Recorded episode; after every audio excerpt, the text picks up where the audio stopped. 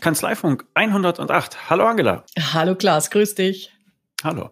Wir sind jetzt im sogenannten Green Room bei, bei unserer tollen neuen Aufnahmelösung, von der ich gerne gleich noch was erzählen will. Aber wir haben äh, eigentlich wichtigere oder größere Themen. Was wollen wir heute eigentlich bequatschen?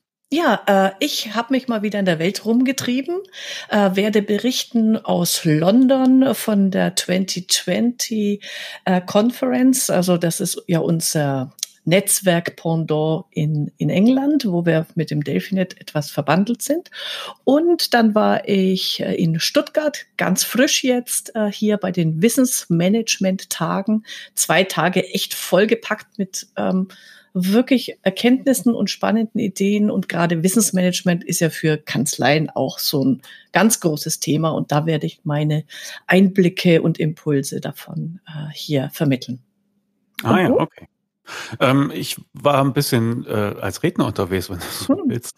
Ich war zu Gast bei der Meisterkanzlei im, im mhm. Podcast, mhm. bei der Steuerberaterkammer Rheinland-Pfalz im Podcast. Mhm. Äh, und die hatten halt auch diese Aufnahmelösung am Start, die wir jetzt ah. gerade hier heute ja. mal erstmalig ja. ausprobieren. Ja. Und äh, da kann man sich halt äh, videomäßig parallel noch, noch sehen, aber aufgezeichnet wird halt nur der Ton. Es bleibt also alles wie gehabt. Wir können also hier im, im Pyjama moderieren.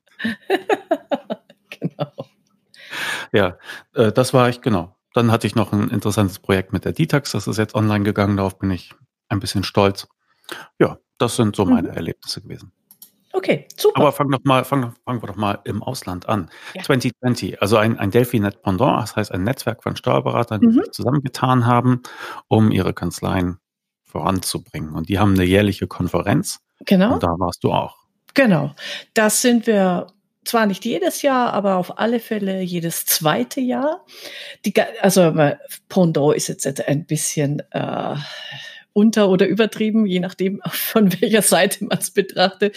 Die sind eine ganze Ecke größer als das Delphinet. Die sind auch weltweit äh, unterwegs.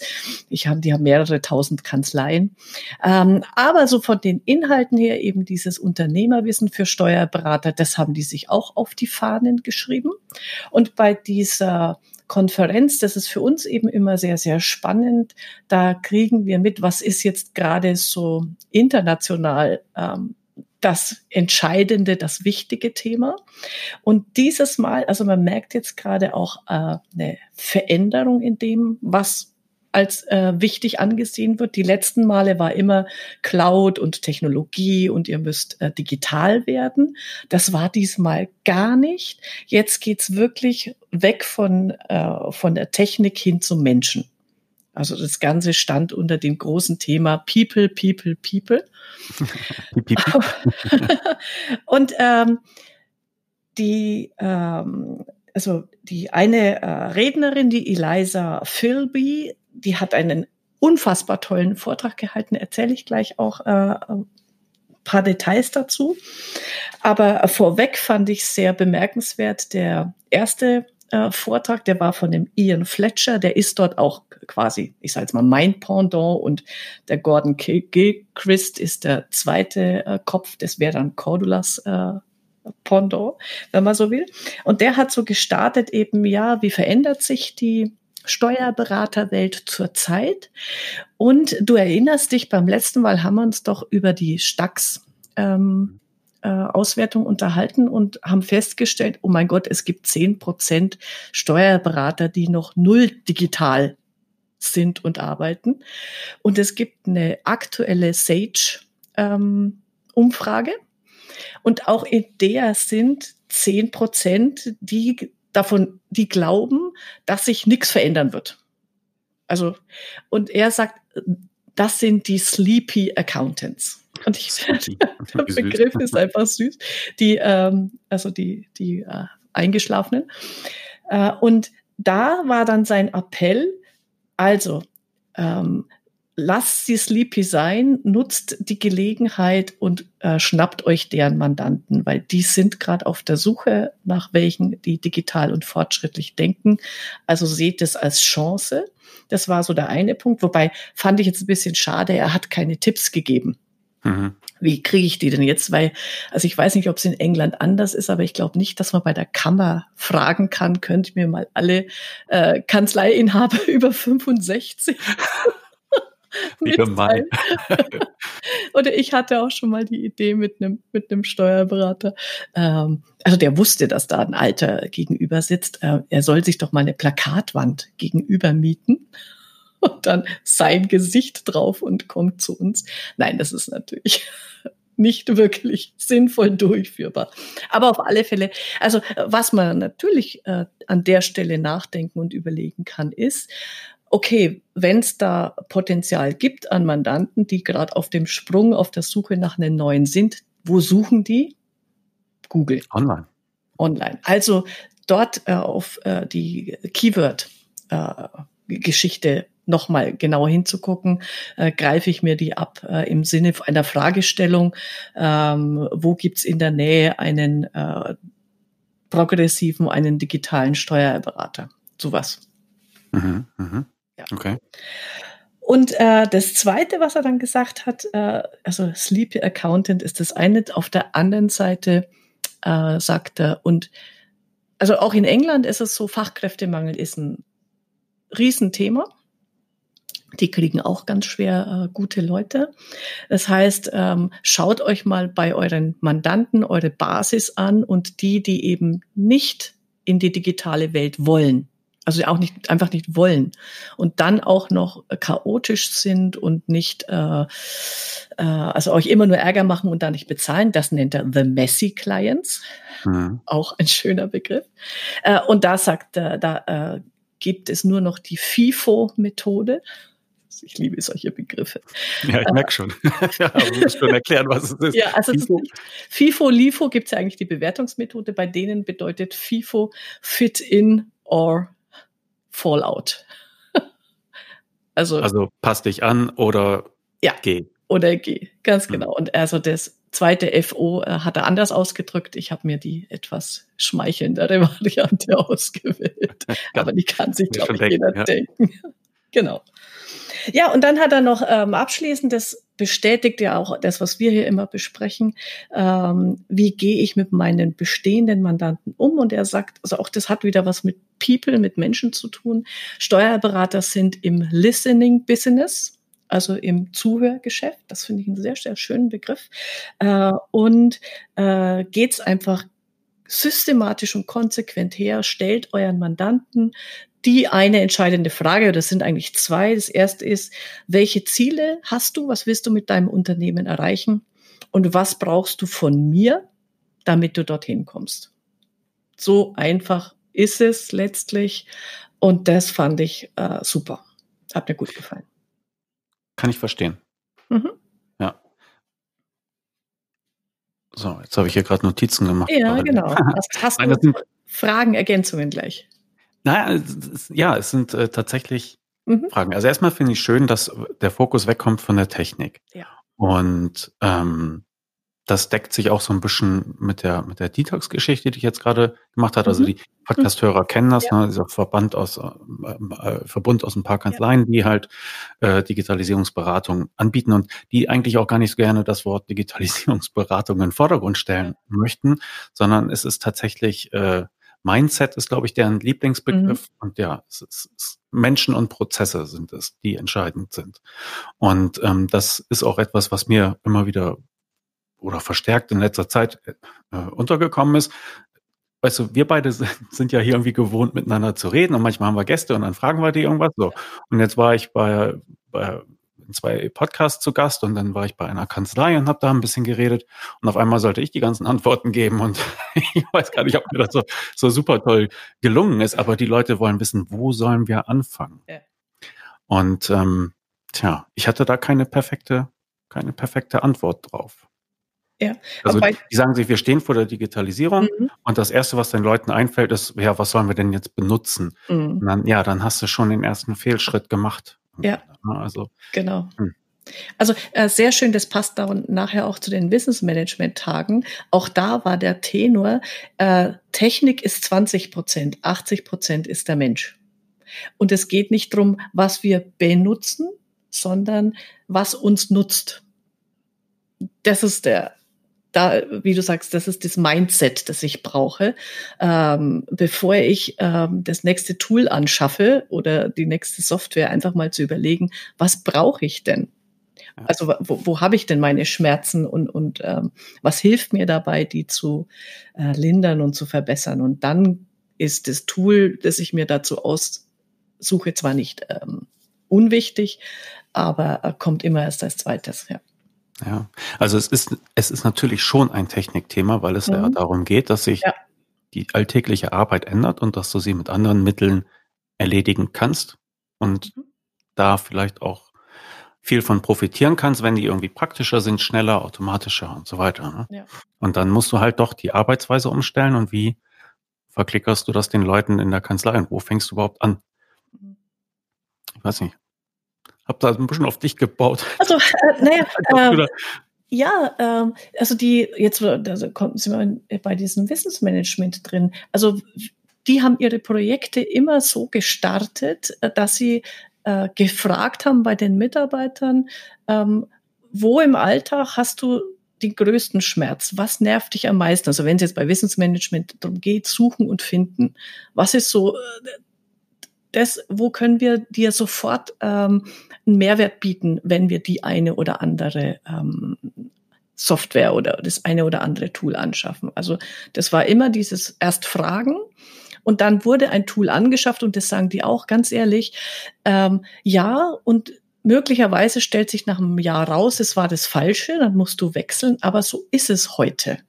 Also es gibt nicht dieses eine, äh, diese eine Applikation, die dir dein restliches Leben lang äh, das Leben erleichtert, sondern du musst dieses im Try-and-Error-Verfahren herausfinden, was funktioniert und was nicht, bereit sein, auch zu sagen, verdammt, jetzt habe ich mal 5000 Euro in den Sand gesetzt, aber bevor ich mich jetzt weiter mit der Lösung quäle, nehme ich die nächste, äh, pro probiere ich, äh, und ich habe ja auch gelernt während dieser Phase.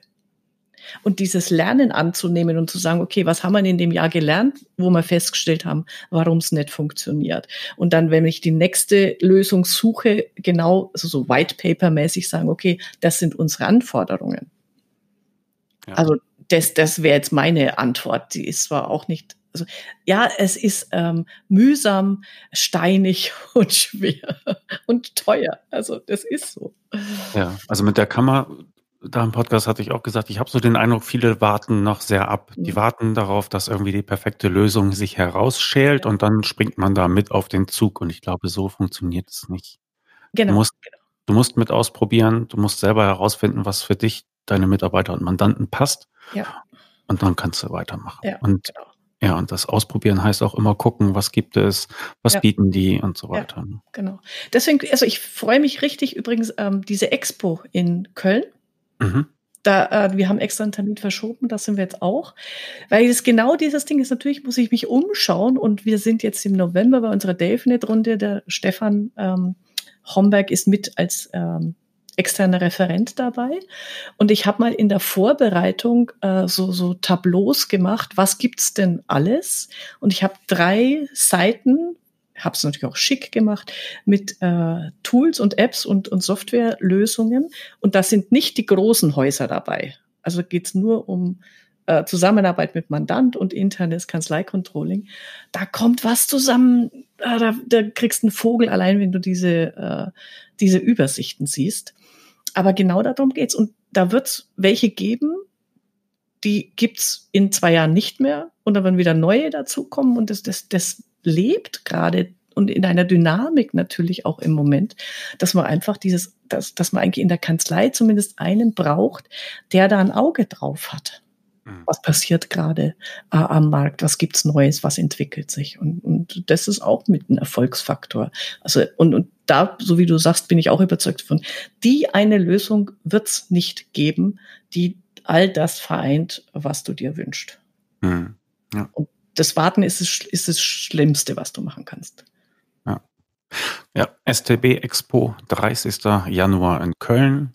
Wir sind dabei, wir sind, laufen da auch rum. Ist auch witzig, ist ja eine reine Ausstellung, ne? ist ja mhm. keine ähm, Veranstaltung. Ja. Und ich finde das irgendwie so ulkig. Also jetzt sind ja Barcamps gerade sehr, sehr angesagt und die Leute genießen genießen das sehr. Die Stimmung da ist ja auch, ist ja auch eine tolle Sache.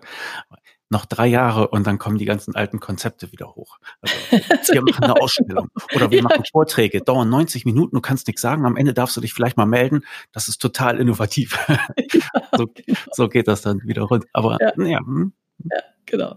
Freue ich mich auch drauf, ja. Mhm. Sehr gut. Wir hatten, oder ich, ich war mhm. noch bei dieser Kanzlei, das war eine etwas mhm. größere, die haben alle drei Sorten Berufsträger, die es da so gibt und von allen haben sie mehrere. Und äh, die hatten auch so das Problem, dass sie, dass sie nicht genau wussten, wo, wo anfangen. Und dann kamen wir auch so auf, auf das Thema Marketing zu sprechen. Und äh, das, was ich dann sagen konnte, ist einfach, orientiert euch an euren Köpfen. Also auch wieder Menschen zuerst. Mhm. Das heißt, wenn du drei Leute hast, die etwas besonders gerne machen oder nur zwei oder einen, dann beschreibst du halt das. Ja. Und dann nimmst du das Lieblingsthema von dem nächsten und beschreibst das. So, also orientiere dich an den Köpfen und genauso bei den Mandanten. Ne? Also guck sie dir an, du wirst Gemeinsamkeiten feststellen und dann hast du wieder mhm. etwas, worüber du konkret reden willst. Ja. Wenn du aus dieser Masche rauskommen willst, wir sind Steuerberater, wir bieten alles für jeden, dann ja. orientiere dich an deinen Köpfen, sieh, was da ist und dann wirst du auch sehen, was den Leuten Spaß macht, wo, wo auch Geld, äh, Geld bei rumkommt und so weiter. Ne? Und dann hast du halt äh, sozusagen eine natürliche Reihenfolge für Themen. Ja, genau. Ja. Okay. Ähm, Listening Business hat mir auch gut gefallen. Mhm. Das, ist ein, das ist ein schöner Begriff. Genau. Und dieses auch dann ernst nehmen, also zuhören ist ja das eine, aber dann auch äh, was draus machen. Also natürlich kann ich zuhören und dann sagen, schön, war ein schönes Gespräch, auf Wiedersehen. Aber dann genau diese Themen auch aufgreifen. Und es geht nicht darum, dass ich dem jetzt äh, 100.000 Zusatzberatungen verkaufe, sondern einfach merke, was ist dem wichtig und dann auch mal wieder Bezug drauf nehme und sag, Mensch, wir haben uns doch neulich unterhalten. Du hast mir gesagt, das und das äh, möchtest du erreichen. Ich habe mir dazu Gedanken gemacht. Ähm, ich, ich schlage dir vor, wir könnten dieses oder jenes mal gemeinsam anpacken. Ich glaube, das ist ein ganz anderer Zugang, als wenn ich sage, äh, übrigens, bei uns gibt es jetzt Vermögensplanung. Ja. Das ist der Unterschied. Also, Lieber Firmengründer, ja, genau. der noch kein Vermögen hat. Ja, ja Sehr schön. Genau. Ja, ja. ich habe, ich war ja letztens bei einem Delphi-Net-Mitglied und habe fotografiert, auch dank deiner mhm. Empfehlung. Danke ja. dafür. Ja. Äh, äh, Schröder und Etscheid in, mhm. in Wuppertal. Und mhm. der hatte halt einen befreundeten Unternehmer, äh, die tauschen auch mal Azubis. Also der nimmt dann von dem anderen äh, Unternehmer den Azubi mal ein bisschen bei sich unter die Fittiche, damit die mal Buchhaltung auf einem anderen Niveau kennenlernen. Weil ich sowas höre, da geht mir das Herz auf. Das ja, das ist genial. Äh, und äh, übrigens, äh, danke für die Bilder und ich liebe den Papagei. das ist jetzt ein kleiner interner Scherz zwischen uns. ja, aber das müssen wir, das müssen wir dann aufklären. Also wir waren, ich war mit dem Herrn Schröder unterwegs und hat einen Mandanten besucht, die hatten einen größeren Metallbaubetrieb und äh, sich gerade ein neues Verwaltungsgebäude äh, gebaut und da saßen wir nun in irgendeinem nüchtern, modernen, schicken Besprechungsraum. Und das Unternehmer-Ehepaar war da und äh, dann ging die Frau raus und als sie wieder reinkam, saß ein Papagei auf ihrer Schulter. Und ich sagte, damit hatte ich jetzt nicht gerechnet. aber so ist das halt, ne? Unternehmer sind halt. Ja, aber also was, was ich dann äh, natürlich gleich wieder assoziiert habe, oh, was für ein geniales Marketing. Das ist ja das ähm, Unterscheidungsmerkmal schlechthin wenn ich, also liebe Steuerberater da draußen, äh, kauft die, äh, geht in die nächste Zoofachhandlung ja. und besorgt euch einen Papagei und macht nette Fotos mit dem auf der Website. Ich glaube, äh, allein, na, äh, das geht schon drum. Worüber können Mandanten reden, wenn sie dich weiterempfehlen? Ja, und wenn es dann heißt, das ist der mit dem Papagei, das ist doch genial. Also das funktioniert super. Ja, ja, und, äh, also ich sage also, ich sag immer, wir gehen am besten zum Mandanten und fotografieren da, dann kommen wir aus, der, ja. aus der Kanzleioptik raus und dann kann man halt auch tatsächlich mal die Beziehungen zeigen, ja. die diese Kanzlei genau. tatsächlich hat und das sind meistens gute Beziehungen. Ja, genau. Und äh, übrigens an alle Hörer jetzt, ich, das war jetzt nicht ernst gemeint, dass ihr einen Papagei kaufen sollt. Nein, soll einen Ara kaufen. genau. Okay. Wir sind dann noch durch den Betrieb gegangen und kamen ja. dann in so eine Halle und er wollte gerade die Tür öffnen. Und ich sagte, wenn jetzt hinter dieser Tür irgendwie Nashörner, Giraffen und Löwen warten, dann wäre jetzt der Zeitpunkt, mich vorzuwarnen. Und er sagte, leider, keine Sorge. Sehr gut. Ah, Ja, ja. ja. Ähm, trotzdem, ich muss ein bisschen drauf rumreiten. Also die Leute mhm. suchen irgendwie den Zipfel, den sie greifen können, wenn es um das Thema Digitalisierung geht. Und ja, was kann man ihnen damit auf den Weg geben? Ja, ich äh, glaube, das haben wir jetzt schon deutlich durch? gesagt. Äh, umschauen, sich überlegen, was brauche ich und einfach anfangen, anfangen. Hm. Also äh, nicht, nicht warten, äh, bis, bis alle äh, irgendwie es durch haben, dann ist es zu spät, weil dann gibt's auch, also du kommst auch nicht mehr hinterher, die Dinge zu begreifen, wenn du nicht jetzt schon die ersten Ausprobierschritte hinter dir hast. Also äh, und, und also klassischerweise äh, mit den internen Sachen anfangen, also sowas wie ein vernünftiges DMS äh, aufzusetzen, ähm, das eigene, die eigene Buchhaltung umzustellen auf äh, digitale Zusammenarbeit, Sachen auszuprobieren, wie mal so Skype oder GoToMeeting innerhalb der Mitarbeiter. Ähm, und wenn ich dann da meine Erfahrungen gesammelt habe, dann kann ich ja das Ganze weiter nach außen, den, den Kreis oder den Ring nach außen äh, hm. dehnen. Äh, und insofern, äh, also ich sag mal, unsere Zuhörer, die sind ja, glaube ich, schon alle da, an der Stelle zumindest, so weit, dass sie äh, die, die Grunddigitalisierung ähm, durchhaben. Und dann, dann muss man einfach weiter, weiter gucken und machen. Ja. Mhm. Und mich hat er dann noch ein Anruf erreicht von ähm, dem Steuerberater Markus Fechner. Das ist der mit der Robotic Process Automation. Ah, ja, ja. Der mit den Robotern, ja. Mhm. Und der ist halt weiter am Forschen und am Forschen mhm. und hat sich irgendwie so tief in die Datev gekniet, mhm. dass er sagt, er braucht immer weniger von dem Roboter. Mit vernünftigen Voreinstellungen mhm. kommst du so weit, das hätte er vor, vor einem Jahr oder vor zwei selber nicht geglaubt. Ja. Das, äh, also vorhandene Möglichkeiten ja. ausnutzen. Ja, genau. Also das ist sicherlich, ähm, glaube ich, gibt es äh, Untersuchungen genug drüber, dass äh, bereits in den vorhandenen ähm, Medien und Tools so viel Potenzial drin steckt, das schlummert. Also wenn du einfach nur das mal ausschöpfst, ähm, dann äh, bist du eh vom, also bist, bist du gut auf einem guten Weg in der ähm, Prozessoptimierung. Und das kenne ich von ein paar Kanzleien, das finde ich zum Beispiel ganz gut. Äh, dann ähm, macht man halt einmal im vier, Vierteljahr so ein Technik-Schurfix. Äh, also Te Technik im Sinne von, wir setzen uns zusammen und zeigen uns mal gegenseitig, wie wir in dem Programm arbeiten und was da für kleine Kniffe und Trips gibt, ins, inklusive, äh, dann hole ich mir halt per Online zum Beispiel für eine oder eineinhalb Stunden Berater meines Softwarehauses äh, dazu und der soll mir zeigen, was sind denn die neuesten Features im Programm. Sowas. Äh, hm. Das, das gehört aus meiner Sicht, ähm, haben wir jetzt, um ein schönes Wort zu, be haben wir eine duale Fortbildung. Wir haben das Fachliche und das Technische zu bewältigen. Und das müssen wir auch ernst nehmen. Und das hat beides ähm, eine gleichwertige Stellung aus meiner Sicht. Und ich würde das dann auch in die interne Fortbildung so mit verankern, dass ich sage, 14-tägig treffen wir uns eine Stunde oder zwei. Einmal ist es äh, fachlich und einmal ist es Technik, immer im Wechsel, zum Beispiel. So. Und dann kommst du, also es sind die kleinen Schritte. Du, du drehst nicht das eine große Rad, sondern du kommst besser vorwärts, immer Schritt für Schritt äh, klein ausprobieren. Und vor allem, wenn es ein kleiner Schritt ist, dann tust du ja auch leichter, dem wieder zurückzugehen, wenn du merkst, oh hoppla, äh, das läuft doch nicht äh, so. Also das, das gehört da, glaube ich, auch dazu. Da sind wir dann natürlich wieder beim Thema Fehlermanagement und äh, trauen wir uns Fehler machen und sie auch zuzugeben und ähm, wenn wir uns mal für ein Tool entschieden haben und es unser liebgewonnenes Kind ist, wie leicht oder schwer fällt zu sagen, okay, das war jetzt nichts, äh, nächste, nächster bitte. Das sind dann, aber da sind wir wieder beim Menschen. Ja. Ja, Mindset. Genau, das geht immer schnell. Das ist auch witzig, weil das war auch genau das, was ich gesagt habe bei, bei Meisterkanzlei. Da hatte ich mit mhm. Tobias Exner gesprochen. Ähm, also was das Fachliche angeht, da haben die Steuerberater das irgendwie eingebacken. Das, das kriegen die, das kriegen die hin. Ja. Und wenn du diesen Fortbildungskanon halt ausdehnst und regelmäßig auch zu, zu Technik und so etwas genau.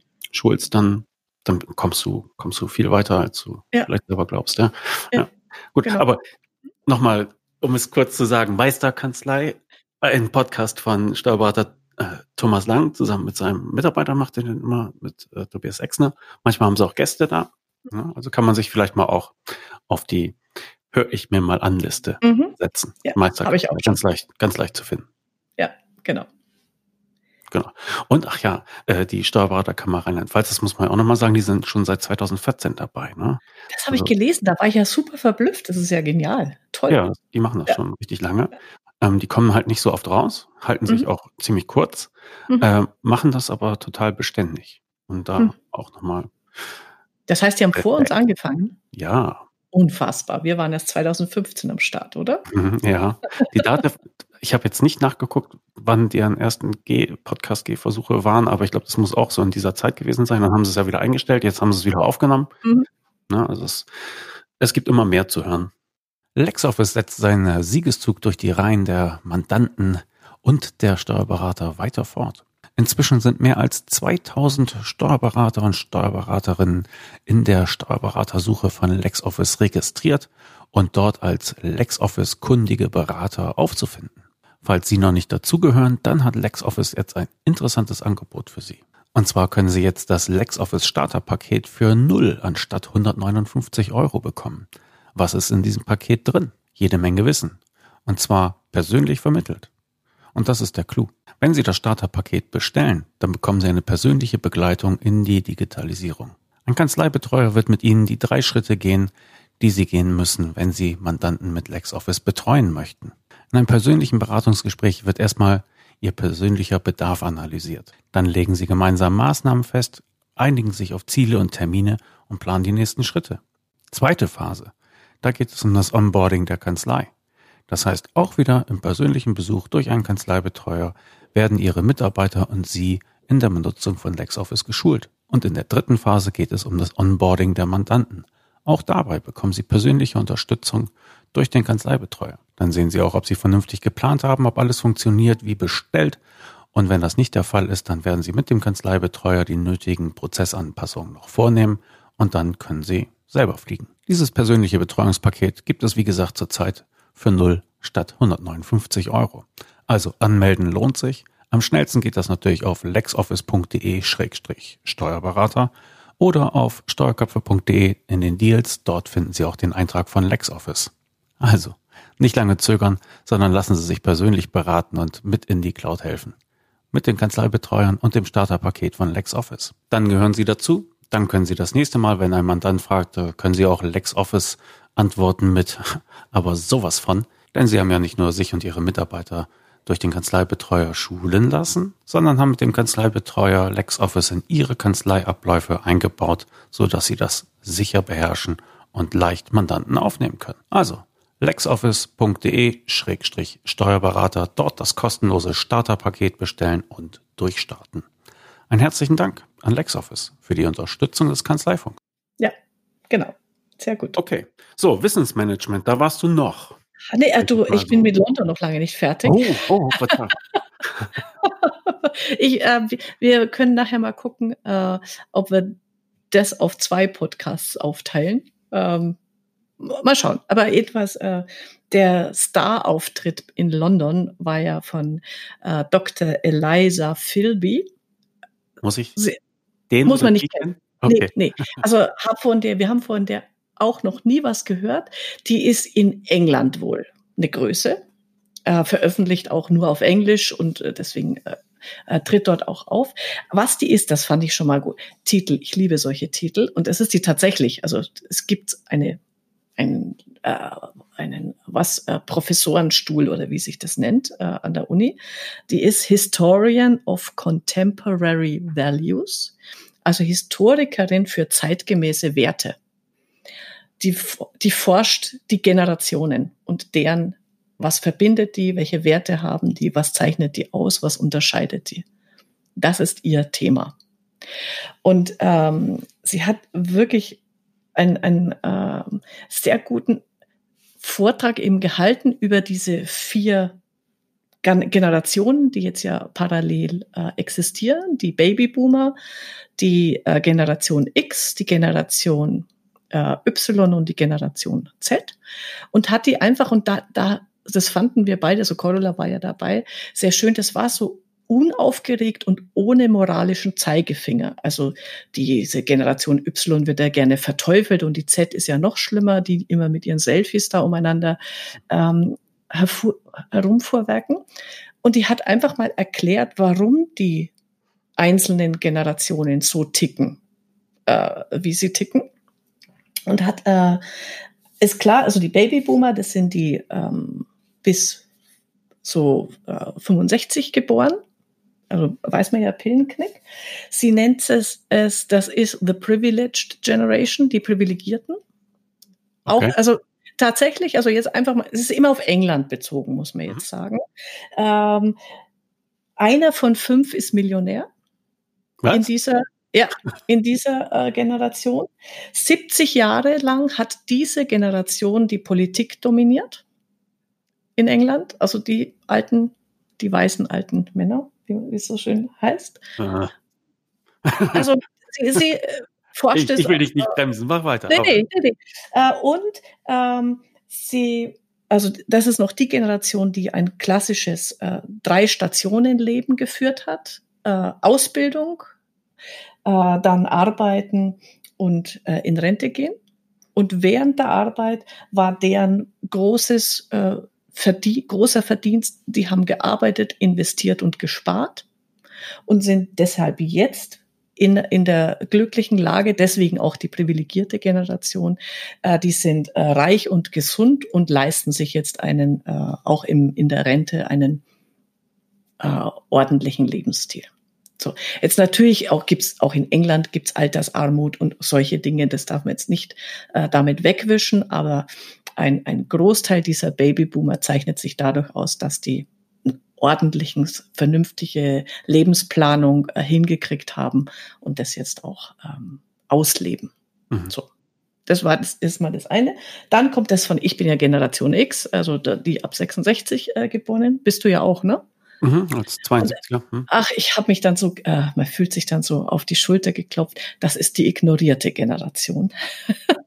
The Ignored Generation. Das sind, und sie sagt, das sind die Schlüsselkinder. Die Eltern sind zur Arbeit gegangen, beide. Du hast als Kind einen Schlüssel gekriegt, bis zur Schule, nach der Schule nach Hause, hast dich selbst versorgt. Das trifft also bei mir eins zu eins zu. Äh, du wurdest nicht großartig bemuttert. Es wurde gesagt, abends, äh, wenn es dunkel ist, kommst nach Hause, dann gibt's Abendbrot. Also du warst relativ auf dich alleine gestellt, hast es aber auch gut äh, bewerkstelligt. Die Welt war überschaubar, aber es hat sich eigentlich also keiner, nicht keiner um dich gekümmert, du warst geliebt als Kind und alles, aber so als, du bist aufgewachsen einfach in diesen, ja, macht mal, ist, äh, es passt schon. So. Und wir sind die erste Generation, die erste Technologiegeneration. Und uns zeichnet es aus, dass wir noch diejenigen sind, äh, die einen Drucker reparieren können. also die noch irgendwo so technisch hands-on auch mal wissen, wo sie hinfassen müssen. Das können die nächsten Generationen schon nicht mehr. Das fand ich irgendwie so süß. So, also das, das äh, ganz kurz. Und dann, also sie hat den, das meiste eben über die Millennials, die nennen sie, die nennen sie die Selfie Generation. So, und da kommt jetzt was ins Spiel, das, ja, wenn man es so will, ist es dann klar, wenn sie sagt, aber das war mir so vorher noch nicht bewusst. Äh, bewusst. Ähm, für die äh, ähm, auf Englisch klingt es immer so viel besser, Experience over Assets. Also Abenteuer und äh, äh, Erfahrungen machen zählt mehr als Werte, also finanzielle und, und äh, sparen und, und investieren. Woran liegt es? Also wieder, wieder gesagt, äh, ist natürlich auf UK bezogen. Ähm, während deren Generation, was ist da billig geworden? Reisen, Essen gehen, Technologie. Was ist teuer geworden? Äh, Ausbildung, Gesundheit und in was investieren. Und der Witz ist, in dieser Generation, also dass die diese äh, Reisen und, und äh, Ausgehen, das haben die sich dann geleistet und das andere haben die Eltern bezahlt. Und da kommt jetzt schon mal der, also schon mal ein Punkt, ähm, den, den wir als Steuerberatungskanzleien verstehen sollen, sagt sie. Ähm, dies, das sind finanzielle Analphabeten. Und was die brauchen, ist jemand, der sie an die Hand nimmt und ihnen äh, beibringt, wie sie mit ihren Finanzen haushalten und wirtschaften. Und die haben das nicht im Blut. Assets aufbauen. Ja, genau. Die haben das nicht im Blut. Die denken da auch gar nicht drüber nach. Und ein guter Steuerberater versteht es, diesen, ähm, dieser Generation, auch Unternehmergeneration zu erklären, warum es wichtig ist, mit 40 schon anzufangen, für die Rente zu sparen. Das ist für jemanden wie meine Eltern oder mich noch, ja, ist doch klar. Für die ist das nicht klar. Weil die haben ja immer äh, die Eltern, die, die richten es schon. Hm. Und ist das dann noch ein Unterschied zur Generation Z? Ähm, nee, also sie hat die beiden Generationen dann relativ äh, zusammen äh. Da hat sie auch, ich habe es mir nicht aufgeschrieben, da hat sie äh, leider keinen schönen so Begriff jetzt äh, gefunden. Aber was sie zum, was sie dann noch gesagt hat, das fand ich witzig. Das kommt jetzt aus USA. 70 Prozent der Generation Z in den USA verdienen ihr Taschengeld selbst kriegen kein Geld von den Eltern, sondern machen mit so kleinen Nebenjobs. Und das, das gilt aber auch für die Generation äh, Y. Das fand ich auch nochmal ganz spannend. Das nennt sich in England uh, They have a side hustle ähm, eine Nebenbeschäftigung. Also dieses, ich verkaufe mal auf eBay meine Klamotten äh, oder äh, ich mache dieses, also dieses schnell mal nebenher verkaufen. Insofern sagt sie, sind die Generation Z, sind eigentlich Kidpreneurs. Mhm. Also die, für die ist das selbstverständlich, dass man irgendwie aus allem ein Geschäft machen kann. Mhm. Und das zeichnet die, die nochmal wieder aus. Aber so wie, da wüsste ich jetzt nicht, ob das in Deutschland auch so ähm, nachvollziehbar ist. Aber was, was sie eben gesagt hat, also ein kleiner Gag am Rande, ich hätte mich kringelig lachen können. Übrigens, äh, 2050 wird die Anzahl der Toten auf Facebook die Lebenden übersteigen. Facebook ist das größte Grab. Wird der größte Friedhof weltweit. Weil jetzt äh, im Moment ist es so, dass auch diese ganzen Babyboomer nochmal auf Facebook aufspringen und also die Jungen nicht mehr, das wissen wir ja, aber äh, äh, und die werden ja dann irgendwann äh, versterben und da man ja auf Facebook ganz schlecht seinen Account löschen kann, wird es ein großer Friedhof sein. Fand ich auch mal einen sehr strange äh, Gedanken. Kann man das dann in den Werbeeinstellungen auch wenigstens einstellen? Also diese Anzeige soll äh, Tote oder Lebende erreichen? Ja, genau, genau, das wäre dann auch mal was. Aber äh, was sie sagt, also diese, äh, was diese Generation Y auch noch auszeichnet, ist, dass sich deren Lebensentscheidungen um Jahre nach hinten verschoben haben.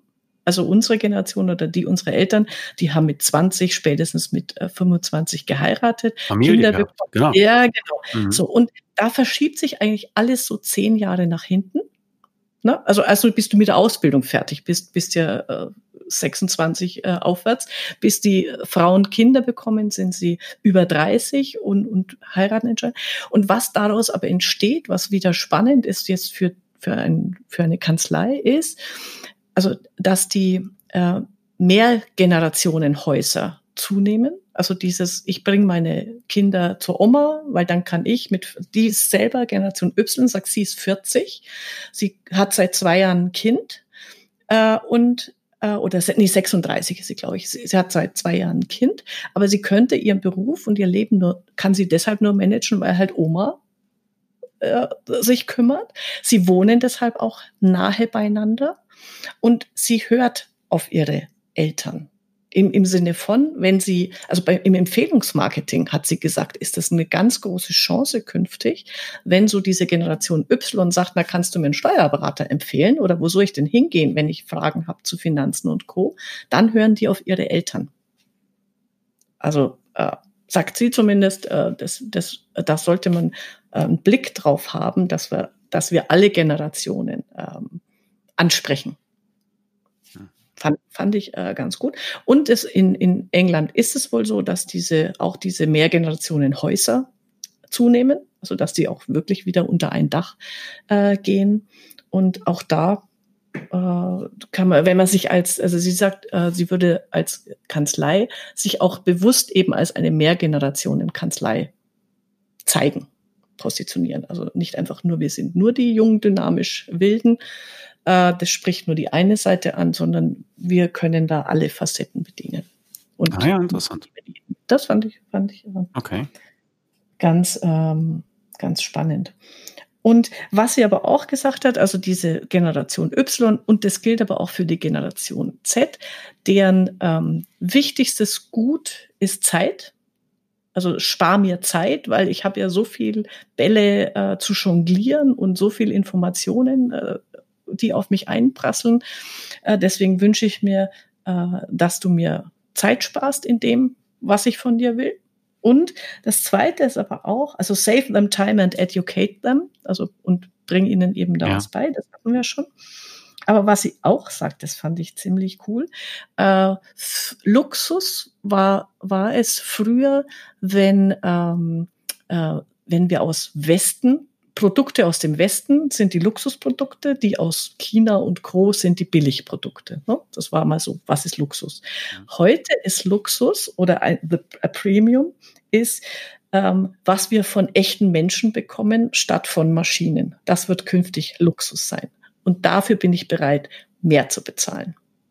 Und Sehr das gut. gilt dann auch für Steuerberater-Service. Ganz genau, genau. Und da, das, haben, das hat Cordula da auch nochmal hinterfragt. Das fand ich sehr gut.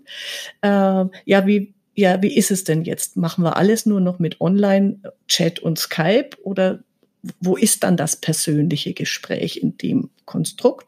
Und da sagt sie, das persönliche Gespräch wird immer wichtig bleiben und es wird aber, man muss es als das Premium-Produkt präsentieren.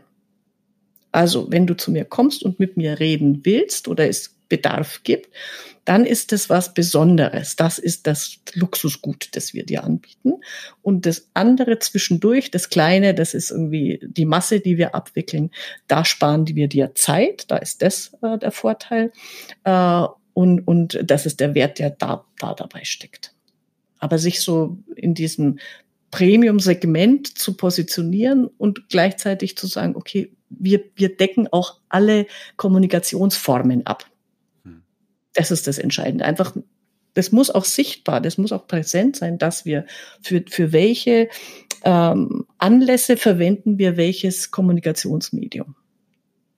Und das finde find ich äh, das Spannende an dem Gedanken zu sagen, okay, wenn wir in der Buchhaltung miteinander zu tun haben, dann machen wir das über Skype oder äh, solche Telefon. Medien, dann chat, chatten wir da schnell per WhatsApp und Co. Wenn wir aber über der einmal im Jahr uns zusammensetzen und bitte nicht Bilanzbesprechung, sondern ich hatte es offen. es lag nur von Zunge. Entwicklungsgespräch oder dein Zukunftsgespräch, dann setzen wir uns in Ruhe zusammen in einer schönen Umgebung äh, und ähm, lassen, nehmen uns Zeit für dich und besprechen die Dinge, die du brauchst, damit du, damit du deine Ziele erreichst. Das mhm. ist eigentlich äh, das, das äh, Wichtige. Genau. Ja. Interessant. Normalerweise kann ich nämlich mit diesem Generationenunterschied nicht so viel anfangen. Und mhm. äh, in meinen Ohren klingt davon vieles wie Hokuspokus und Quatsch.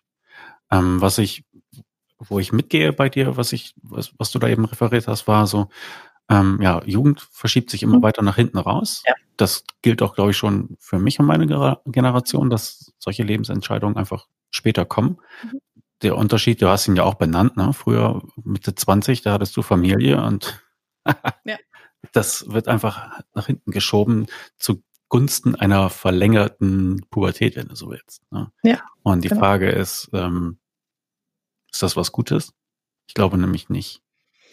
Und ähm, ja, also es ist, halt, ich, es ist halt für viele so. Es, ich kann es ja auch es ist so, ändern. Es ist so. Hm. Also das ist, ähm, ob das jetzt gut oder schlecht ist, ähm, das, da kann man jetzt moralisch drüber diskutieren. Das bringt einen nicht weiter. Was sie, also eins, was sie gesagt hat, das muss man einfach sich mal nochmal bewusst machen, ist, die, diese Generation Y wird voraussichtlich 100 Jahre alt und bis zu ihrem 80. Lebensjahr arbeiten. Mhm. Das muss man mal ernst nehmen, was das für eine Lebensplanung bedeutet. Und sie sagt übrigens, das ist auch der Grund mit, warum die Lebensentscheidungen nach hinten verschoben werden. Weil wir es können. Mhm. Weil wir wissen, wir haben da hinten raus äh, noch genügend Zeit. Oder wir verlagern Dinge nach vorne, wo wir sagen, jetzt machen wir unser Sabbatical halt jetzt mit, mit 40, weil wir danach immer noch 40 Jahre Zeit haben zum Arbeiten. mhm. Und unser Geld zu verdienen. Also das, ähm, ich, ich nehme mal an, dass nicht, wenn du jetzt jemanden von der Generation Y fragst, ob er genau das denkt, wird er nicht sagen, ja, genau so. Aber das sind, das sind, sage ich mal, Strömungen. Und deswegen, also deswegen passt es schon mit diesem Historian of the Contemporary Values. Mhm. Also diese, was treibt Menschen an und, und warum. Und äh, da dann auch einfach Angebote für, für diese, diesen Werdegang zu haben, zu sagen, ich begleite dich, also da sind wir wieder bei, bei ähm, Unternehmensbegleiter äh, in ganz vielen Stationen deines Lebens. Ich mache eben nicht einfach mal, also auch da, das gibt's halt nicht mehr oder wird's nicht mehr so geben. Ich gründe ein Unternehmen und dann habe ich das 40 Jahre lang und dann vermache ich es der nächsten Generation. Also da sieht man ja an der Generation Z jetzt auch diese Start-up-Kultur. Äh, die gründen Unternehmen, um es äh, möglichst äh, gewinnbringend äh, dem nächsten großen äh, Investor zu verkaufen und so. Ah, das, das. Und sie sagt einfach nur, ähm, wie gesagt, geht nicht darum, ob man das gut oder schlecht findet, man muss, man muss es einfach verstehen, wie die ticken, weil man dann anderen auch anders auch mit denen spricht. da sind wir wieder beim, was treibt dich um, was ist dir wichtig, ähm, wo, wo kann ich dir helfen, ähm, das äh, Leben besser zu führen oder deine Ziele zu erreichen. Hm. Ja. Und äh, also äh, kleine, auch noch äh, kleiner Sidekick, äh, fand ich witzig. In England gibt's inzwischen, also in dieser Generation Y, gibt's mehr Menschen mit Reisepass als Führerschein. Wo man wieder sieht, okay, was ist denen wichtig? Ja, ja. ja, das hatte mich auch angesprochen, als du sagtest, äh, was ist in deren Zeit billig geworden? Technologie, ja. Reisen, Essen. Ja. ja also, genau. und sehe ich auch bei meinen Kindern, also sich irgendwie Essen zu bestellen, geht denen total locker von der Hand. Mhm. Und äh, ja, natürlich ohne Handy sind die auch nicht mehr anzutreffen. Ja. Mhm. Genau. Und was sie aber auch, äh, da sagt das betrifft jetzt die Generation Z, ähm, die sind diejenigen, die können sich ans 20. Jahrhundert nicht mehr erinnern und pfeifen auch drauf. Guter Spruch. Guter Spruch. Aber sie sind gleichzeitig äh, the Recession Kids, also die Rezessionskids, die in ähm, wirtschaftlicher Unsicherheit auf, aufwachsen, weil äh, Bankenkrise und Co. ist so deren Wahrnehmung äh, von und was, was die politische Welt bes äh, bestimmt. Ähm, und ich will jetzt nicht sagen, ob das ähm, leichter oder schwieriger ist als jemand, der in der Kriegs- und Nachkriegszeit aufgewachsen ist. Aber es geht um diese, was nehmen die wahr? Wie, äh, wie, wie ähm, sehen die ihre Welt? Und die besteht in aus Unsicherheit. Die kriegen auch, also wir haben ja noch gesagt gekriegt, die Renten sind sicher. Ja. Die hören immer nur, im, äh, im Alter wirst du sowieso nichts haben. Mhm. Also das macht schon was mit dir. Bin ich schon überzeugt davon. Ja, und dann ist halt die Frage, wie baue ich meine Assets auf? Ne? Genau. Also ist ja doch ja. etwas, womit sich. Und ja, Unsicherheit, natürlich Bankenkrise und alles, ne, aber Lebenserwartung ist gestiegen, Technologie, alles, ja. alles hat sich verbessert. Also es gibt keine Generation, die mit mehr Wohlstand ja. aufwächst. Auf jeden diese. Fall, auf jeden Fall. Also sehe seh ich absolut genauso. Ähm, äh, an der Stelle aber, also da sind wir wieder, wenn ich als Steuerberatungskanzlei, da kann ich jetzt wirklich diese Vertrauenskarte spielen. Wenn alle anderen Institutionen dir ständig nur um die Ohren fliegen, sagen wir es mal so. Und du bist der ruhende Pol, auf den du dich immer verlassen kannst. Dann ist es natürlich auch eine gute Art und Weise, sich zu positionieren und zu sagen, irgendwer hat neulich den Begriff ähm, gesagt, so nebenher, ich bin der Vertrauensberater. Finde ich irgendwie schön. Ganz klar. Trusted Auf, Advisor heißt das. Trusted Advisor heißt es hm. ja im, im Englischen. Äh, und genau das in den Vordergrund zu spielen. Bei mir ist der Ruhepol ist nichts mit Aufgeregtheit und alles ist schlimm und alles ist schrecklich, sondern wir gucken einfach, was brauchst du, wie geht's dir, wie helfen wir dir dabei. Und wir, es geht uns nicht um finanzielle, äh, also natürlich geht es immer um wirtschaftliche Interessen, das ist keine Frage, aber wir verdienen keine Provisionen, wenn wir äh, Aktien verkaufen oder Versicherungen oder irgendwas, äh, sondern wir profitieren in der Zusammenarbeit mit dir. Hm, wenn es dir gut geht. Ja. Können wir auch mit dir abrechnen, ne? So. Ja. ja. Genau. Interessante Perspektive, ja. Mhm. Sehr schön. War mal ruhig ehrlich, hat mir gefallen. Und dann äh, kurz noch äh, eine Geschichte zum, äh, zu London. Ähm, weil ja auch diese Generation Y so auf Flexibilität Wert legt. Und wenn man es jetzt auf die Mitarbeiterperspektive äh, überträgt, ähm, was ist denen wichtig. Und dieses flexible Arbeiten ist natürlich, war auch jetzt in dem, auf dem Kongress ein großes Stichwort. Da, hat, äh, da, da hatte ich nur äh, ein so ein Aha-Moment, ähm, nämlich äh, flexibel arbeiten ist eine Frage von Vertrauen gegenseitig. Und Vertrauen auf der einen Seite, das ich gebe, erfordert immer auch Verantwortung vom Nehmer. Ja. Und Ernst und Young finde ich genial. Leider kann man nicht zugreifen auf diese Programme. Ernst Young macht tatsächlich ein Management-Training für die Führungskräfte, weil die haben auch flexible Arbeitszeiten eingeführt. Ein Führungskräftetraining zum Thema Vertrauen und macht mit den Millennials ein Training zum Thema Verantwortung. Das finde ich gut. Dass das sind eben, die zwei Puzzlestücke, die zusammengehören. Ne? Ja, und du musst sie aber beide definieren und beide klären. Weil das hatte ich jetzt auch in einem Beratungsgespräch in einer Kanzlei. Der, der Steuerberater ähm, lässt alle Freiheiten seinen Mitarbeitern, sagt, die können flexibel arbeiten, die können von jetzt auf gleich, weil der Hund Flöhe hat, nach Hause und, und äh, irgendwie sich kümmern. Aber was ihm fehlt und der ist im Moment wahnsinnig frustriert, ist, dass nichts zurückkommt. Mhm. Dass nicht die Verantwortung gesehen wird, naja, wenn ich jetzt aber mal sage, kannst du bitte bleiben, ich brauche dich, die da sagen, nö. Äh, wieso? Es ist 17 Uhr. Ja. Ne? Und da muss man ähm, beide Seiten verstehen und, und besprechen. Und das fand ich jetzt einfach war nur so ein kleiner Gedanke, der da aufkam, aber den fand ich auch nochmal richtig gut, richtig gut. Mhm. Ja, sehr schön. Mhm. Da sollten wir mal nachfragen bei Ernst. Ja, hast du Kontakte? Müsste ich nachgucken. Hört jemand also, zu? Hallo, wenn jemand von Ernst Young zuhört, bitte an uns dieses Programm schicken. Das würde uns sehr interessieren. Ja. Mir ist nur aufgefallen, auch die Leute hat inzwischen einen Podcast. Ah, okay. Ist Und äh, steuerlich oder ist es ein. Nee, mehr so zur Selbstdarstellung, Eigenwerbung, aber trotzdem okay. gar nicht so uninteressant, weil bei Deloitte gibt es, glaube ich, auch so eine Tech-Garage, ah, ja, cool. äh, ja. wo halt Sachen ausprobiert werden und so. Hm. Mhm. Und dann habe ich letztens noch gesehen auf Twitter, das war sehr schön, da äh, irgendeine größere Rechtsanwaltskanzlei hat auch äh, jetzt einen, einen Podcast und dann haben sie ihre beiden Moderatoren da hingestellt und fotografiert mhm. und hey, wir haben jetzt auch einen Podcast und mhm. haben sie äh, haben, äh, das Mikrofon in der Hand gehabt und haben es beide verkehrt rumgehalten. sehr süß. Ja, da blutet das Herz des Podcast-Profis. Gut, aber du warst nicht nur im Ausland, du warst auch im Schwabenland.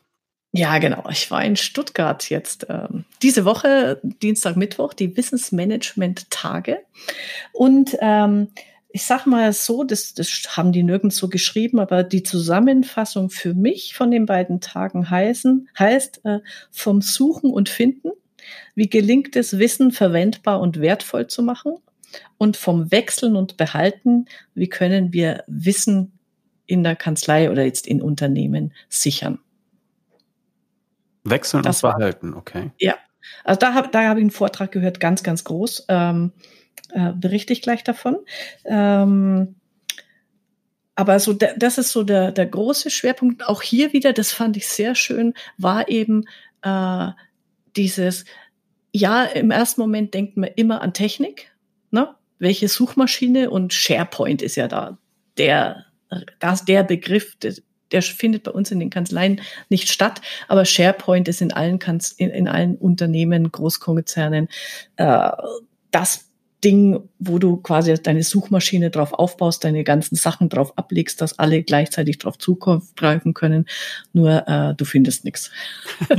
okay, aber du musst es mir kurz erklären. SharePoint ist ein Programm, eine ist, Technologie? Ja, oder? eine Technologie. Also es ist ein oh mein Gott, weil ich weiß es jetzt ehrlich gesagt auch nicht. Es ist so wie, wenn du sagst, Microsoft ist SharePoint, äh, das, was, wo du dein, deine Informationen sammelst und teilst.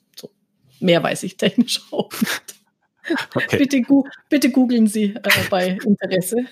Das sollten wir auch rausschneiden. Ja. ja, genau. Nee.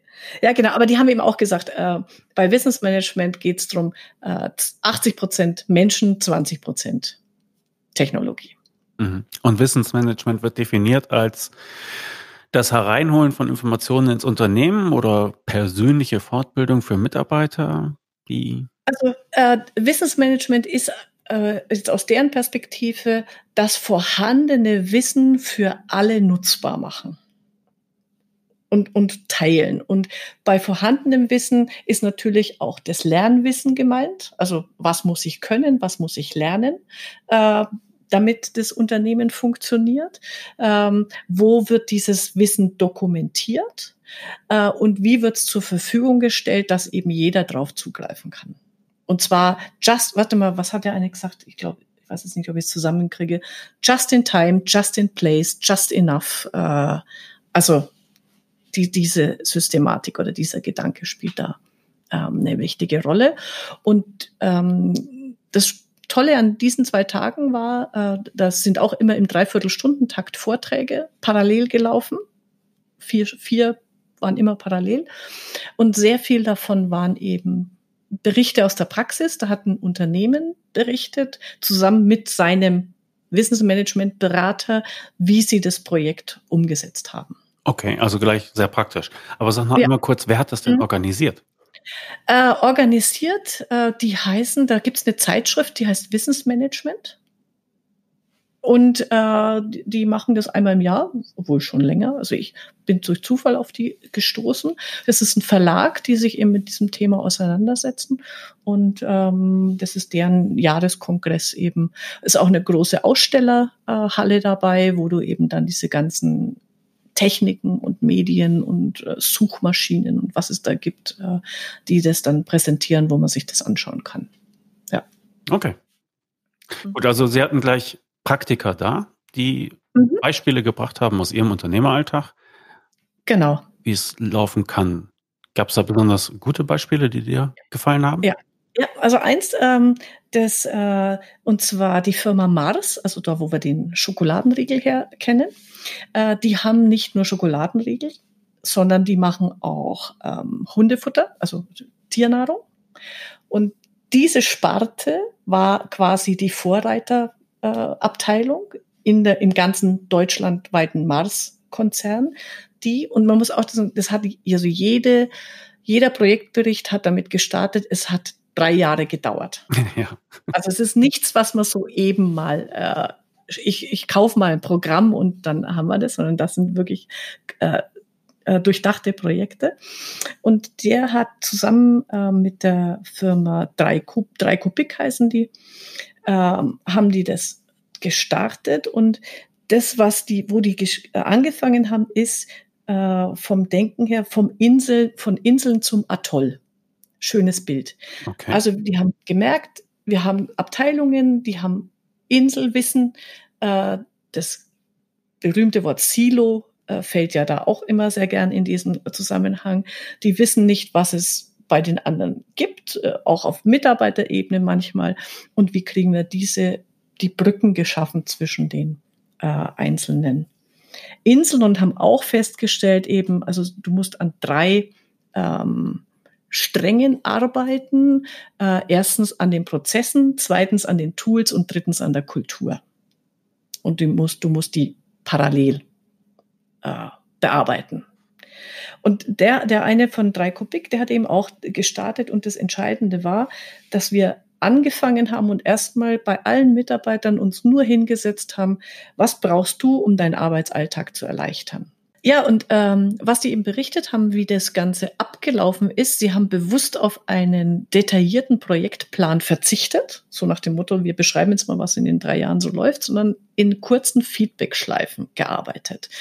Und ähm, natürlich, also äh, da gibt schon eine, eine technische Plattform, also typischerweise wird dann so ein Collab Collaboration Tool aufgesetzt, äh, in dem einfach das Ganze, die, die Wissensdokumente äh, ver, ähm, verwaltet werden, über eine Suchmaschine ähm, abgegriffen werden können und dann mit so netten Spielereien von wegen, ich kann chatten, ich kann, äh, äh, ich sehe immer, was ist das neueste Dokument, was da rein äh, und haben dann einfach angefangen, diese äh, ersten Punkte auch als erstes umzusetzen, wo die Mitarbeiter gesagt haben, das ist mir wichtig, das stört mich am meisten. Das waren so das war dann einfach die Reihenfolge, die dadurch vorgegeben war und haben auch immer geguckt, dann haben sie es umgesetzt und wenn es genutzt wurde, haben sie es weiterentwickelt. Aber sie haben auch manchmal festgestellt, da haben sich Mitarbeiter was gewünscht, aber das war dann da und gemacht hat es keiner, genutzt hat es keiner. Also wir wünschen uns, dass wir selber Gruppenräume eröffnen können, damit wir unsere in unseren Projekten chatten. Aber ja, genau. Klingt wie eine Aber sie haben es einfach ausprobiert und dann geguckt, wird es angenommen, ja, nein. Und wenn es nicht angenommen wurde, haben sie es wieder rausgeschmissen. Das finde ich auch schon mal eine, eine, eine, gute Geschichte.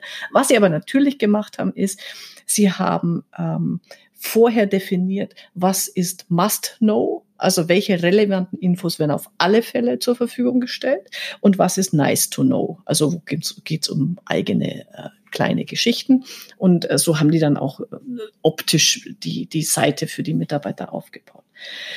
Ähm, was die gemacht haben, was mir super gefallen hat, aus, weil ich ja als Marketingmensch dann, da pocht mein Herz, um das Ganze dann so einzuführen. Also sie haben äh, mit einem Zehn-Mann-Team gestartet, die das quasi als Spezialisten, als, als Inputgeber begleitet haben.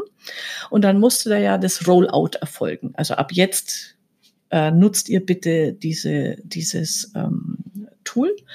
Und sie haben mit einer Abteilung angefangen und man muss dazu sagen, er hat auch das Foto gezeigt bei Mars äh, in, in äh, dort. Das ist ein echtes Großraumbüro, also da so in einer Halle 100 Leute so gefühlt. Und diese hm. Abteilung, mit der sie angefangen haben, die saß da mittendrin in dem Großraumbüro. Und äh, dann haben die Luftballons aufgehängt nur bei dieser Abteilung und haben angefangen, ich schicke dir die, die Fotos dazu, ich finde das so cool. Die haben Postkarten auf allen Tischen verteilt. Ach, nicht schon wieder so ein Scheiß. Das braucht doch kein Mensch. Dass die anderen Mitarbeiter so, was ist da los? Das Gefühl hatten. Und dann hingen bei denen auch solche schwarzen, das war schwarz, schwarzen Luftballons. Und eine Woche später kamen dann äh, weiße Luftballons mit äh, Go und Super und jetzt geht's los. Und was die auch gemacht haben, das Bild schicke ich ja auch, die Idee ist großartig, sie haben Fußmatten gestaltet. Da steht einfach und, und in diesem Großraum um diese Abteilungstische haben sie die Fußmatten äh, gelegt und da stand drauf, willkommen in der Arbeitswelt der Zukunft. Und jeder Mitarbeiter, der andere Mitarbeiter, der da vorbeigegangen ist, ist halt über die Fußmatte gelaufen und hat gesagt, hey, was ist denn hier los? Und so sind die ins Gespräch gekommen. Super Idee. Und die haben, äh, äh das ist dann auch, äh, sie haben auch ein großes äh, Prozessboard, so eine richtige Tafel an der Wand gehabt, wo immer die einzelnen Schritte, wo sie gerade sind, befunden haben. Es waren immer so äh, Erfolgsgeschichten dabei oder vom Vorstand. Ähm, das ist mir wichtig und so erlebe ich das gerade, dass du auch einfach in, in der Kommunikation da ständig äh, alle über das Projekt zumindest so, so äh, visuell äh, informiert waren. Ja. Also du vermarktest es auch nach innen und versuchst es natürlich irgendwie charmant und interessant genau zu machen, damit die Leute bereiter genau. sind, das dann genau. vielleicht auch selber. Und das war dann, ja, okay. äh, wo Sie gesagt haben, das war auch dann im Prinzip das Erfolgsgeheimnis, dass Sie dann eben, ähm, dass alle aufgefordert waren zu sagen, was finde ich gut, was finde ich nicht so gut und das auch immer in diesen kleinen Feedback-Schleifen mit berücksichtigt wurde. Also da, da wurden auch dann die Gedanken der einzelnen Mitarbeiter immer aufgegriffen, eingearbeitet oder erklärt, warum es nicht funktioniert. Manche Dinge lassen sich halt auch technisch nicht umsetzen. Und ähm, die haben es dadurch tatsächlich geschafft, äh, ihr, ihr Wissen für alle nutzbar zu machen. Also also wirklich das, also weil eine Vorgabe war auch von denen, äh, es dürfen keine Inhalte versteckt werden. Also, für, also natürlich, also wenn es jetzt äh, zahlensensible Sachen sind, äh, klar, das, das bleibt äh, irgendwo äh, in einem eigenen Bereich, aber alles andere war eben freizugeben.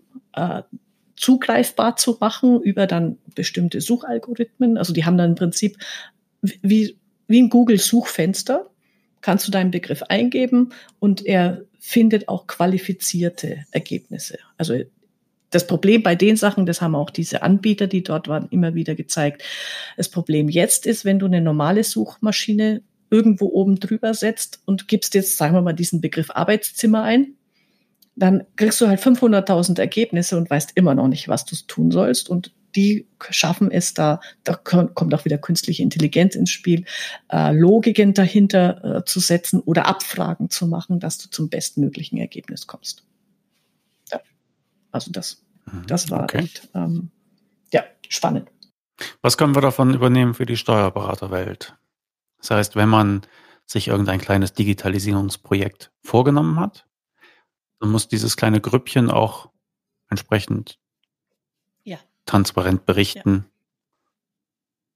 und es halt immer offen ja. halten für, für andere. Also was, was mir eben auch gut gefallen hat, dieser Ansatz zu sagen, ich frage wirklich ähm, bei allen nach, was ist so, was wäre so dein äh, Aha-Feature?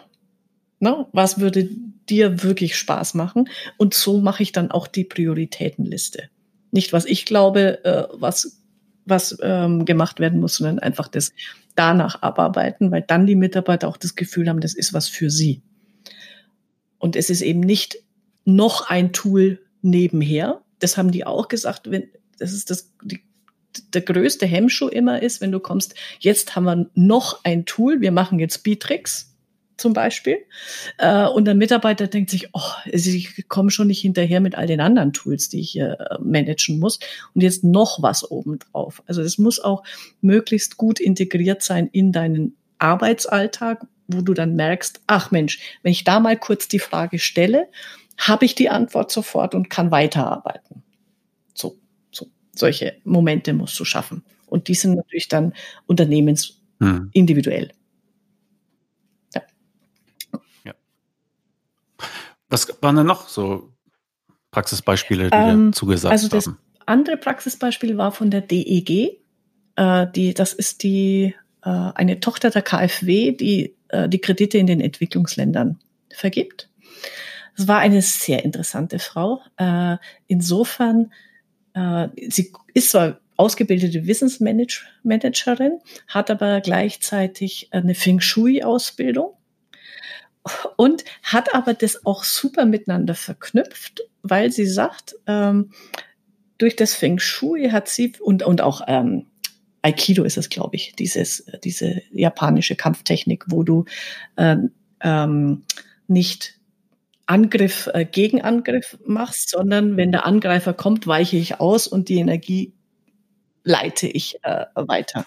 Hm, genau. Und sie hat gesagt, also äh, sie hat so, so auch mit einer Formel, so eine Energieformel äh, aufgestellt eben. Also du darfst nicht Druck machen, weil Druck erzeugt Gegendruck. Aber wenn du den Druck, den, den die Mitarbeiter im ersten Moment, also so nach dem Widerstand, sie hat von Widerstand geredet, den Widerstand in positive Energie umleiten. Mhm, wie geht das denn? Äh, dass du ihn erstens ernst nimmst. Also das, es wird, und, und man soll sich nicht aufregen, dass die Mitarbeiter schon wieder meckern und schimpfen, sondern man soll sie ansprechen, es ernst nehmen erstmal, was sie sagen. Aha, okay, äh, du sagst, äh, das funktioniert ja nie. Warum genau glaubst du das? Was genau denkst du funktioniert nicht? Und wenn du mal auf der Ebene mit den Mitarbeitern diskutierst, dann fangen die an nachzudenken, statt, sie hat es genannt, die meisten Menschen sind Problembewunderer. Mhm. Boah, was für ein Problem. Das ist ja unfassbar schwierig und komplex und kompliziert, aber denken nicht in Lösungen.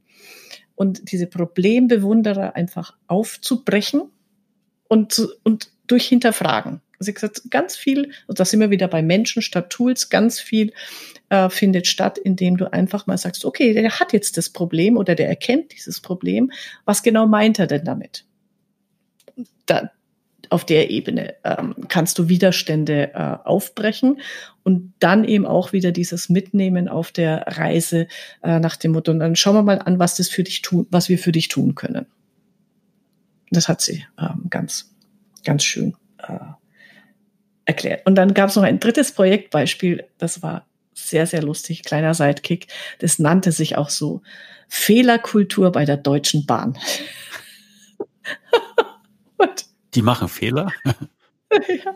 Und dann äh, hat die aber auch den, ähm, den Vortrag so begonnen, diese Projektleiterin von der Deutschen Bahn, dass sie gesagt hat, ja, es war uns klar, dass wir mit diesem Titel sofort die Lacher auf unserer Seite haben. Und genau das wollten wir auch. Aber was die gesagt hat, das war auch nochmal als Gedanke interessant. Äh, warum äh, ist Fehlerkultur so schwer zu etablieren? Äh, generell.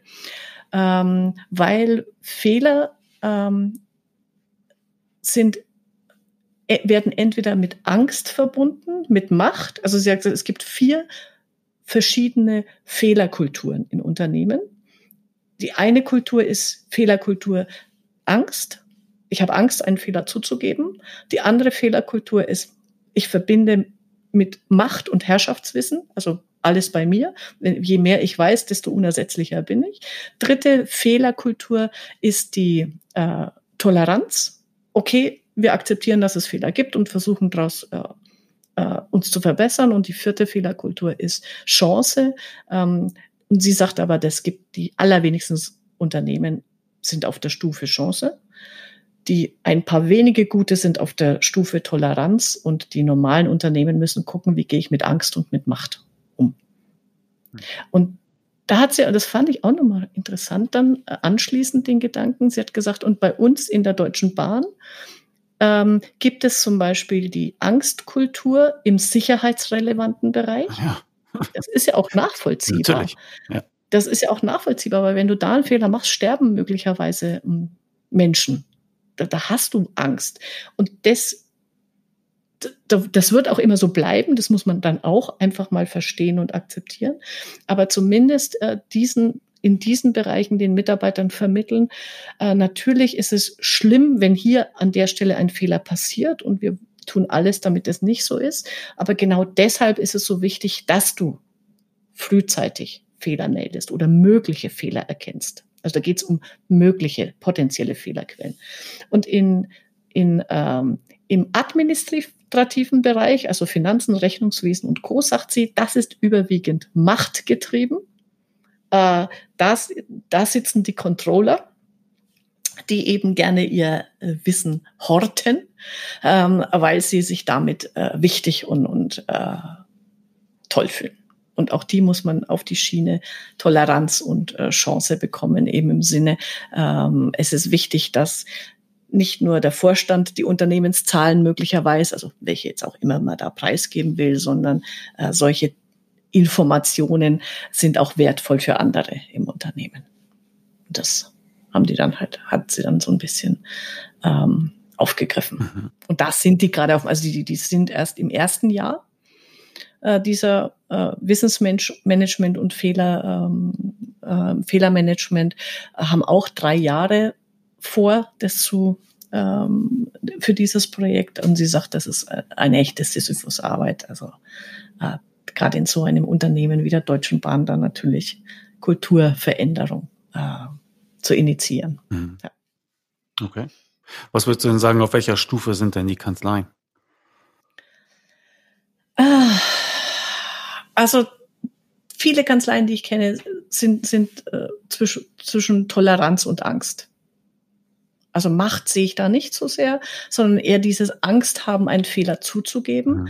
Insbesondere, so was wir erleben in den Kanzleien, ist, ähm, untereinander wird sich noch ausgetauscht über die Fehler, aber es soll, Hauptsache der Chef erfährt es nicht. Also dieses, wir schützen uns gegenseitig und das ist eindeutig eine Angstreaktion. Äh.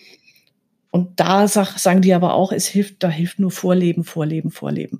Da hat die dann, äh, genau, das war gut. Bei der Deutschen Bahn hat sie dann erzählt, ja, dann haben sie halt auch so Sachen ausprobiert, was man immer aus Amerika so hört. Dann haben sie eine Fuck-up-Session gemacht, äh, ja. Session gemacht, wo sie ähm, Leute aufgefordert haben, auch aus dem Vorstand und so, sie sollen auf die Bühne kommen und von ihren Fehlern erzählen.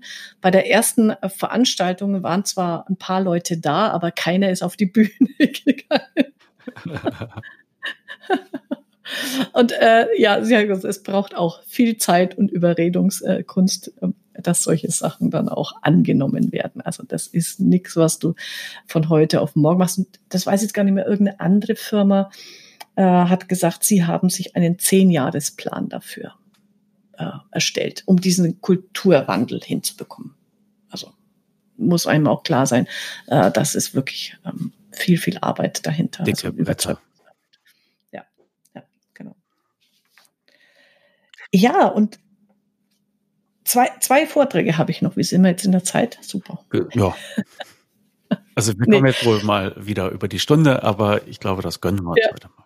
Ja, genau, genau. Harte Gönnung. Äh, ja. Ähm, ja, dann äh, zwei, zweiter Vortrag, der mich noch sehr äh, beeindruckt hat, war von einem äh, Wissenschaftler, Forschungsprojekt der FOM. Die FOM ist es, glaube ich, in Frankfurt. Kann ich dir noch aussuchen? Gibt es auch eine Webseite zu, dazu, die heißt wie, also wivite.de. Ähm, Wissensvermittlung in virtuellen Teams. Das klingt erstmal, naja, zwar ganz spooky, aber jetzt ich hatte gar nicht groß was erwartet. Die haben ein Dreijahresprojekt aufgesetzt, also wird ein Forschungsprojekt. Das läuft jetzt seit einem Jahr. Drei Jahre haben sie insgesamt Zeit mit dem Ziel, ähm, für klein, für KMUs, das finde ich sehr, sehr gut, äh, für KMUs zu erforschen, wie sie durch virtuelle Konferenzräume, also wirklich virtuelle, wo du mit einem äh, digitalen Avatar äh, auch zugange bist, wie du Teambesprechungen ähm, effizienter gestalten kannst. So, das ist der, der Anspruch, den sie haben. Dann haben sie festgestellt, dass sie, ähm, bevor sie das Projekt starten, noch ein Vorprojekt brauchen. Und das, das trifft einfach so, weil sie gesagt haben, naja, dann haben wir uns mal angeguckt, was gibt's denn schon so an Webkonferenztechnik und Co. Und haben da auch in KMUs äh, nachgefragt und das Problem, das sich herausgestellt hat, ist, naja, nur weil zwei Skype haben, heißt es noch lange nicht, dass bei beiden die Kamera funktioniert. Oder der Ton. Oder du machst fünf Konferenzen und bei der sechsten sitzt wieder einer dabei, dem sein Ton nicht Hallo? geht. Hört mich nicht mehr? Hallo? ja, genau. Und ich musste so lachen, weil ich habe am Tag vorher selber an dem Webinar teilgenommen. Und es war genau wieder diese Situation. Eine hat reingechattet, hallo, ich höre nichts, hallo, ich höre nichts. Das heißt, sie haben im Vorprojekt erstmal so eine technische Checkliste erstellt. Was braucht, was braucht man eigentlich und wie funktioniert das? Und sie haben auch gesagt, das ist so haarsträubend. Also es gibt ja Skype, es gibt Skype for Business und es gibt noch irgendwie Skype for Schieß mich tot. Die drei sind nicht kompatibel miteinander. Also ha haarsträubend. Hm. So, also das war mal so die erste Herausforderung, mit der sie gekämpft haben. Was sie aber, woran sie gerade arbeiten, und du hast ja auch schon den Begriff RPA, Robot Process Automating, äh, genannt, ist tatsächlich mit RPA den ganzen ähm, Meeting-Prozess äh, abzubilden. Das heißt, jetzt, ich sage es mal jetzt äh, vereinfacht gesagt, äh, es ist klar, ähm, es soll was stattfinden. Dann wird durch automatisch angestoßen Doodle äh, Terminfindung. Wenn bei Doodle der Termin gefunden ist, wird, das geht, da ist kein Mensch mehr dazwischen, wird automatisch der Termin in alle Kalender eingetragen, wird automatisch der Konferenzraum gebucht. Ähm, dann muss noch irgendeiner die Agenda liefern. Das wird dann auch wieder automatisch an alle verteilt. Äh, die, die, die Durchführung äh, läuft dann eben in dem virtuellen Raum äh, dass die Dokumente auch automatisch dort abgelegt werden, wo sie nachher äh, wiederzufinden sind. Äh, die Aufzeichnung landet irgendwo an einem bestimmten Ort und äh, Protokoll mit To-Dos wird auch gleich wieder als Aufgaben in alle Kalender verteilt. Also ja. coole Sache. Gibt's natürlich noch nicht, aber daran forschen die gerade.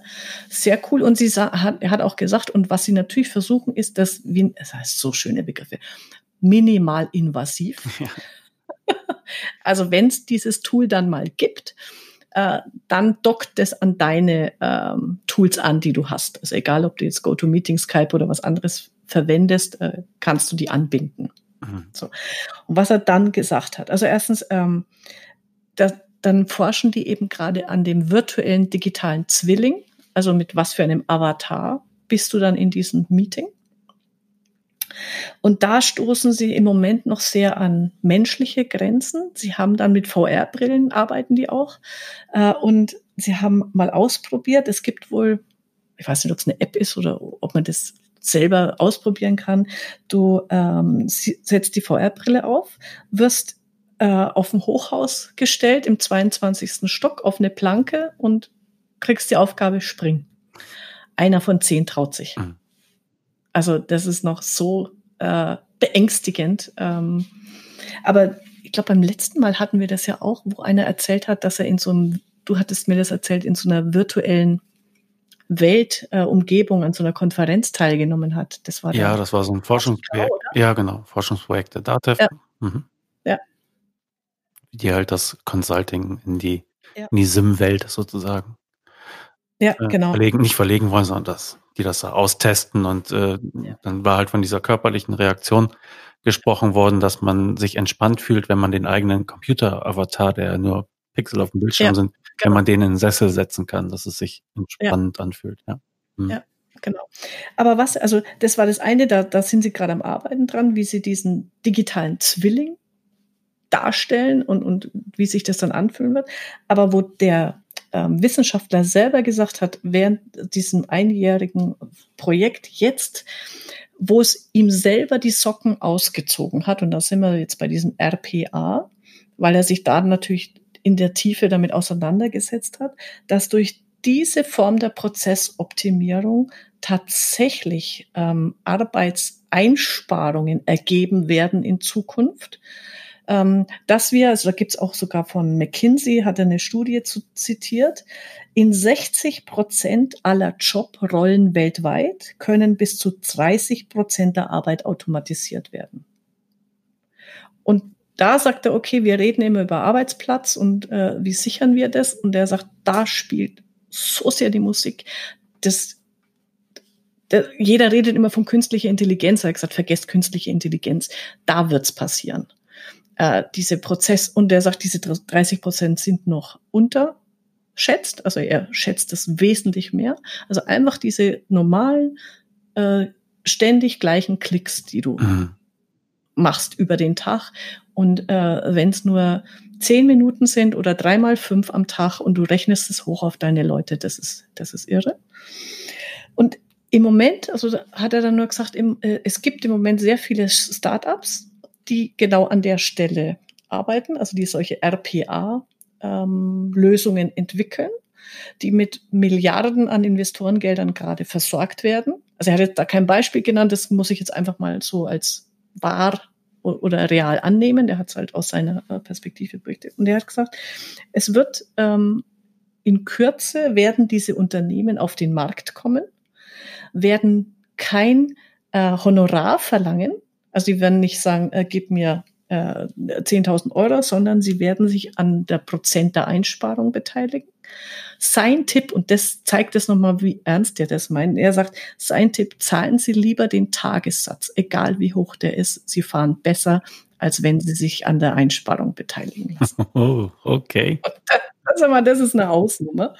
Äh, die finde ich natürlich sehr ähm, beeindruckend an der Stelle. Oder das hat mich so ein bisschen boah, sehr zum Nachdenken gebracht, weil ja, ich habe auch schon, wir haben uns ja auch schon unterhalten über RPA und solche Geschichten, aber das ist natürlich, da, da steckt noch so viel drin, wo man im Moment noch so, das, das, das läuft gerade so nebenher, weil es auch kein Hype und Buzzword ist, wie eben KI und mhm. so. Ähm, da bin ich sehr gespannt, wie sich das entwickelt. Ja. Ja, aber also ich werde die, die Links auch nochmal aufnehmen zu dem Markus Ferchland, der sich ja halt mhm. als Steuerberater damit sehr ja. beschäftigt ja. hat und das ist ganz interessant und der war ja auch äh, im Podcast und das werde ich entsprechend verlinken. Aber also mich erinnerte das gerade so ein bisschen an meinen Alltagsfrust. Also du willst irgendwas erledigen, dann musst du dein Handy mhm. in die Hand nehmen. So, mhm. sagen wir mal, du willst telefonieren mit dem Handy, dann musst du am Handy äh, so eine Telefonbuch-App öffnen. Irgendwie, mhm. das ist nicht das ist, das ist für uns jetzt normal, aber eigentlich ist das nicht das, was ich mir irgendwie erträume. Ich will meinen Raketenrucksack haben, ich will meine Sexroboter haben, sofort. Und äh, das ist einfach nicht das Beste und das muss besser gehen. Und wenn man das wenigstens wegautomatisieren kann. Ja, genau. Äh, übrigens, ich, ich habe es mir sofort gekauft. Was Sie äh, da an einem der Stände gezeigt haben, ist der Flick-Button. Das ist dein persönlicher Dashboard-Button. Ganz lustig. Also du kannst drei Befehle drauf programmieren. Einmal klicken zum Beispiel, ruf Mama an. Mhm. Zweimal klicken, ähm, mach Papa. die äh, Haustür auf. Äh, also alle smarten Geräte kannst du damit äh, programmieren und bis zu drei Befehle kannst du da drauf packen auf diesen kleinen Button und dann selber dein äh, eigenes äh, Programm starten. Das fand ich süß. Ja, sofort gekauft. Die aktuellen äh, iPhones haben, glaube ich, auch jetzt irgendwie so eine NFC-Technik dabei, also Near Field mhm. Communication. Mhm. Ja. Und jetzt kannst du so Aufkleber kaufen. Äh, und die mhm. kannst du dir irgendwo in deiner Wohnung hinpappen und wenn du dann sozusagen das Handy auf diesen Aufkleber legst, dann löst du damit auch etwas auf. Also das, oh, das ja. werde ich mir auch ja. anschauen, ja. ja. genau. Aber wegen äh, RPA und äh, diese ganzen Projekte, das Lustigste, was in ich weiß nicht mehr in welchen der Vorträge, ich glaube, das war bei Mars, das erste, was die festgestellt haben, wo ein großer Schmerz der Mitarbeiter ist, die hatten zum Teil, also sie hatten Ordnerstrukturen mit bis zu 76 Unterordnern. Und jetzt, wenn du dir vorstellst, du suchst, also du weißt, wo das Dokument liegt, aber du musst 75 Klicks machen, bis du bei dem Dokument bist. Und da haben sie gesagt, okay, natürlich hat es erfordert, ähm, dass die Ordner verschwinden müssen. Das war ganz schwer für die Mitarbeiter, die Ordnerstruktur quasi auflösen und gleichzeitig durch eine sinnvolle, vorgegebene Verschlagwortung die Dinge auffindbar machen. Ja. Also der Vorteil von Ordnerstrukturen ist ja, sie sind einfach leicht zu erklären. Das ist, du hast eine Schublade und in der Schublade ist ein Karton und in dem Karton ist ein Umschlag und ja. da ist das Geld dran. Es ist, es ist mhm. irgendwie so leicht zu merken ja. und zu verstehen. Und da und dieses Verschlagworten, hu, hu, hu, hu, schon fast, fast riskant. Aber bevor wir da jetzt also das zu lang... haben die sich eine Meta, ja genau, genau. Das ist sicher für den, Kanzle, in den Kanzleien auch. Du musst dir eine gewisse Metastruktur überlegen für die Verschlagwortung. Ähm, und die haben, die haben es geschafft. Das fand ich schon äh, bemerkenswert. Äh, die haben es geschafft mit neun Oberbegriffen. Oh. Äh, ihre ganze, ihr ganzes Wissen abzudecken. Mhm. Ja. Und über die neuen Begriffe, äh, wenn du drei davon eingibst, äh, hast du zumindest die relevanten Dokumente, die es betrifft. Ja. Okay. Ich gut. Ich wollte noch kurz sagen zum Thema Roboter. Gestern lief hier in den lokalen Nachrichten im Fernsehen beim NDR äh, ein Bericht über ein, ein Mädchen, ein Schulmädchen in, in Krebsbehandlung, die halt deshalb nicht zur Schule gehen konnte. So. Und damit sie nun aber am Unterricht teilnehmen kann, haben sie so einen kleinen Roboter hingestellt. Das ist einfach so, ein, so eine Büste wie so ein, ja. so ein Kopfhörerträger oder wie so ein Perückenständer oder so etwas. Ne? Ähm, die Augen sind halt beleuchtet und durch so ein paar Dioden kannst du halt so minimal so vier Gefühlszustände äh, wiedergeben, also freudig, traurig und so etwas. Und äh, dieser Kopf ist halt auch noch beweglich und hat eine Kamera, Mikrofon und Lautsprecher, so dass sie von mhm. zu Hause, also das, dieser dieser Roboterkopf, der saß auf, auf ihrem Platz Ne, und so konnte mhm. sie dann halt zumindest stundenweise ah, ja. am, am äh, Unterricht teilnehmen und halt auch äh, mit den Leuten da kommunizieren. Ne? Was ich, wenn der dann traurig mhm. guckt oder so, dann wissen die auch wieder, ja. was los ist. Oder äh, ne, fand ich äh, interessant, ja. ja. Also auch wieder die, genau. dieses Verknüpfen, das menschlich Machende da dran. Ja. Ist, genau. Wir brauchen es irgendwo. Mhm. Ja. Okay. Okay, dann, also das kann ich jetzt aber relativ kurz machen, auch wenn es ein unfassbar spannendes Thema ist. Ähm, die die haben es Nachfolgemanagement genannt. Also äh, Fluktuation und Demografie sind ein großes Thema. Jetzt in den großen Unternehmen sowieso. Dann, und die, die den Vortrag gehalten hat, die hat erzählt, ähm, wie, wie sie überhaupt den Ansatz äh, drauf gekommen sind, sie haben da auch ein kleines Tool dazu entwickelt, äh, ist, dass ein äh, Unternehmen auf sie zugekommen ist und hat gesagt, in den nächsten fünf Jahren gehen 50 Prozent meiner Belegschaft in Rente. Und ich weiß, da steckt ganz viel Wissen in diesen, in deren Köpfen. Und wenn ich das jetzt nicht sichere, dann habe ich in fünf Jahren, ich habe sowieso ein Problem in fünf Jahren, weil ich muss die Leute ersetzen, aber ich habe auch ein Wissensmanagement-Problem. Und ähm, die haben dann eben sich Gedanken darüber gemacht, äh, zu sagen, okay, die meisten Firmen haben einen Einarbeitungsplan. Aha, aber, wer, aber wer hat noch einen Ausarbeitungsplan? ja. Wir haben es auch so genannt. Das, das, ja, also es ist eigentlich so simpel, aber äh, doch so, so äh, macht keiner, hat keiner. Und die sagen, äh, im besten Fall äh, kannst, solltest du sechs Monate vorher starten mit, mit dem Ausarbeitungsplan. Äh, aber so, also drei Monate brauchst du, wenn du jetzt deren Tool, äh, wenn du, wenn du das äh, abwickelst. Aber ähm, was die eigentlich gemacht haben, ist, und das kann man jetzt in einer Kanzlei relativ einfach selber abbilden. Die haben eine Mindmap erstellt. Also das basiert auch, die, der Tool basiert auch auf so einer Mindmap-Karte, haben die sechs relevanten Wissensbereiche definiert, also Führungswissen, Fachwissen, ähm, prozessbezogenes Wissen, weiß es nicht, äh, alle, alle sechs äh, kann ich dir Screenshot dann äh, von, von schicken und haben dann zu diesen Wissensbereichen einfach Fragen definiert, wo dann derjenige, der gehen wird, für sich selber mal die Fragen beantwortet.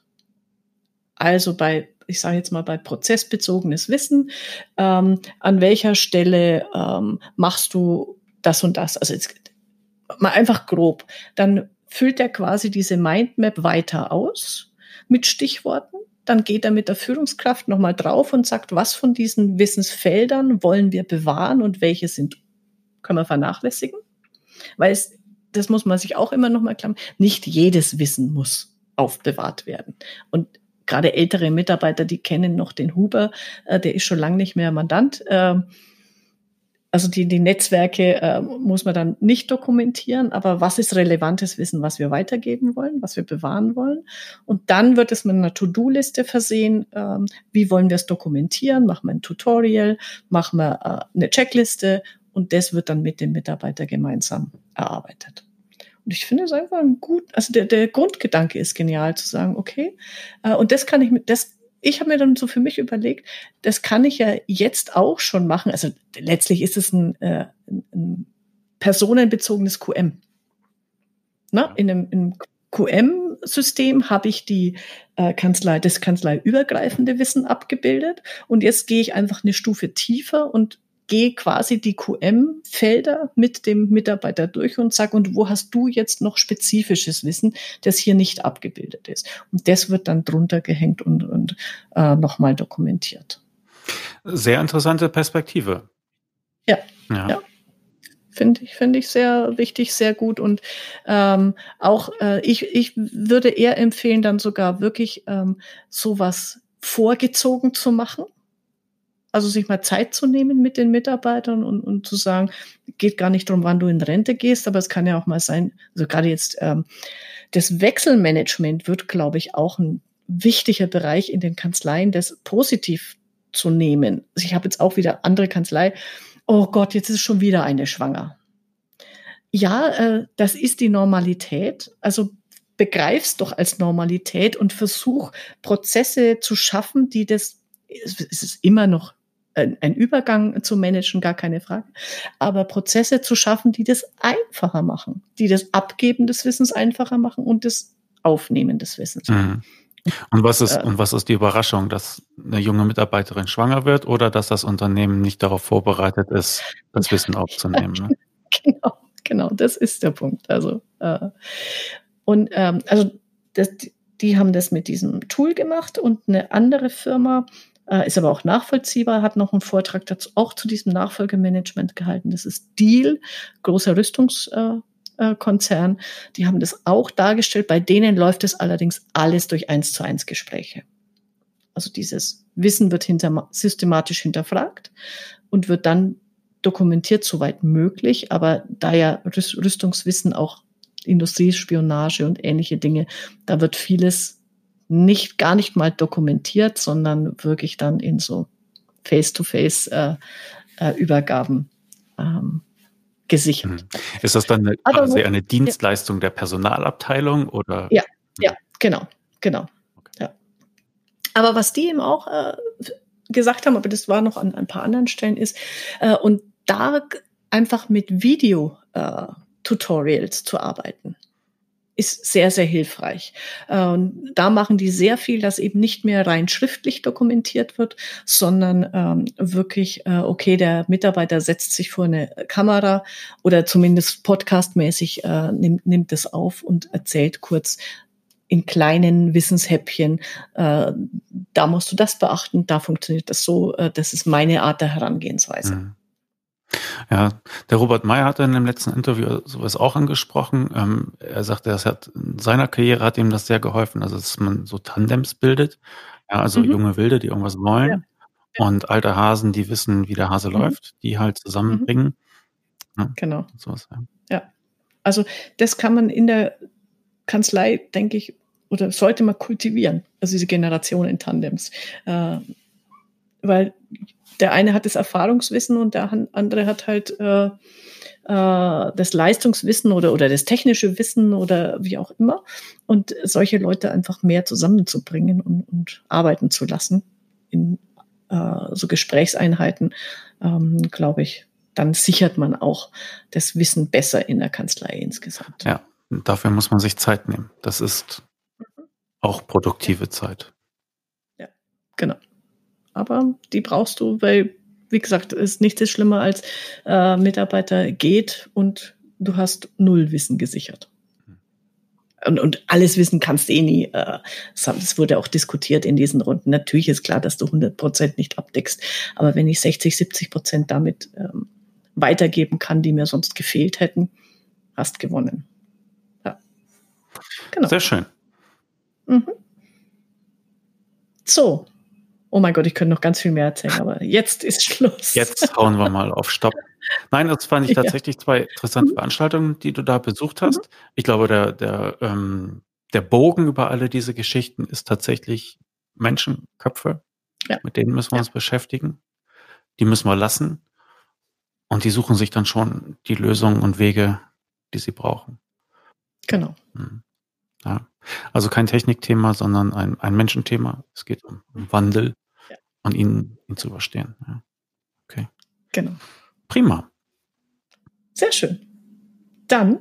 Dann nur der übliche Aufruf natürlich wieder. Wer uns schreiben will, genau. kanzleifunk.steuerköpfe.de. Mail geht an uns beide. Wir antworten zuverlässig. Mhm. Flott. Genau. Okay. Super. Alles klar. Klaus. Angler, bis bald. Ciao. Ja, macht's gut. Bis dann. Ciao.